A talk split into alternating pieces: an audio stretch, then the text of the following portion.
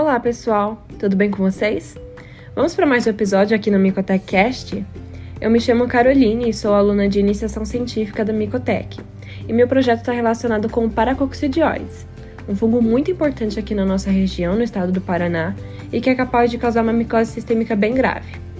No episódio de hoje, vamos falar sobre a identificação e diferenciação molecular das espécies de paracoccidioides, que é o fungo causador da paracoccidioidomicose, conhecida pela sigla PCM. Antes de falarmos sobre a parte molecular em si, vou retomar com vocês alguns pontos importantes relacionados às espécies pertencentes a esse gênero e ao diagnóstico feito para identificar essa micose. Então vamos lá? Por muito tempo, o gênero Paracoccidioides foi conhecido apenas pela espécie Paracoccidioides brasiliensis. E um pouco mais recente, outra espécie foi denominada, o Paracoccidioides lutzi. Porém, com avanços na ciência, algumas pesquisas filogenéticas e de sequenciamento de DNA possibilitaram novas descobertas acerca desse gênero. Hoje, Paracoccidioides brasileiros ganham um status de complexo, abrigando dentro de si quatro espécies no total, sendo elas P. brasiliensis propriamente dito, P. americana, P. restripiensis e P. venezuelensis. Fora esse complexo de espécies, continuamos com o P. lutzi. Ah, se você quiser saber mais detalhes ou relembrar sobre a paracoccidioidomicose, a PCM, você pode ouvir os episódios 13 e 13.1 que falam sobre essa infecção. Agora que a gente conhece as espécies que causam essa micose e sabemos que elas estão espalhadas por toda a América Latina, cada uma mais presente em uma região do que a outra, vamos falar um pouquinho do diagnóstico dessa doença e a identificação desse fungo no laboratório. O diagnóstico da PCM se dá ao encontrar elementos fúngicos sugestivos de paracoccidioides em exames microbiológicos, como por exemplo o exame micológico direto de lesões ou escarro, ou então através do exame histopatológico, que é a conhecida biópsia.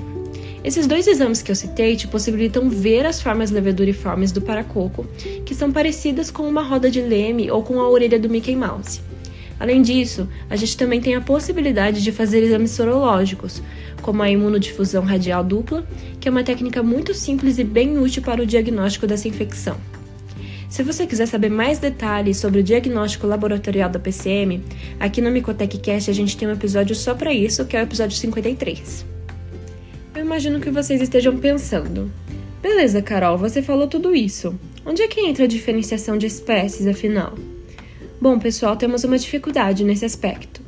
As técnicas usadas na rotina laboratorial que eu citei não são capazes de identificar a espécie que está causando a infecção. Portanto, a gente sabe que é o Paracoccidioides, mas a gente não sabe qual deles. Mas e as técnicas moleculares? Apesar de não serem muito usadas na rotina por conta do valor, das características de design e requisitos para implementação, elas são sim capazes de diferenciar o complexo Paracoccidioides brasiliensis da espécie Paracoccidioides lutzi. A maioria dessas técnicas é baseada em reações de PCR. Então temos a PCR convencional, a PCR em tempo real, a PCR RFLP, entre outras, além da MALDI-TOF e por microsatélites. Independente da técnica, como que nós identificamos então? Uma possível região genética para isso é a região ITS, Internal Transcribed Spacer, que está localizado entre os genes 18S e 28S do DNA ribossômico. ITS é considerado um marcador de DNA universal para identificação de fungos. A identificação de DNA apenas por sequenciamento ITS é perfeitamente possível para identificação genérica de isolados de paracoccidioides porém não consegue diferenciar entre as espécies presentes no complexo P. brasiliensis. Além disso, ITS é um marcador universal, não sendo específico para o paracoco. Uma região mais específica, no entanto, está presente no exon 2 da região GP43.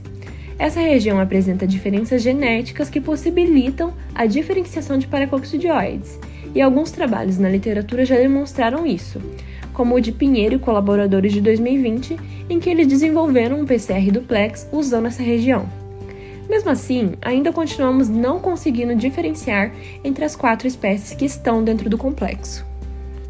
Até o momento, essa diferenciação entre espécies do complexo só é possível com sequenciamento de DNA.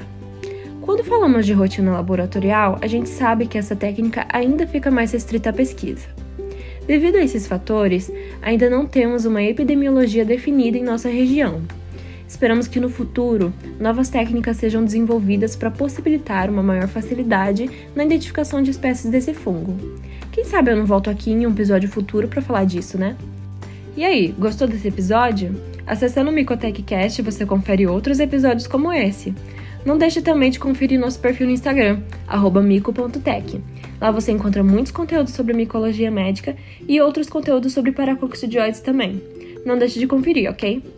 Por hoje é isso, pessoal. Vou ficando por aqui e até uma próxima!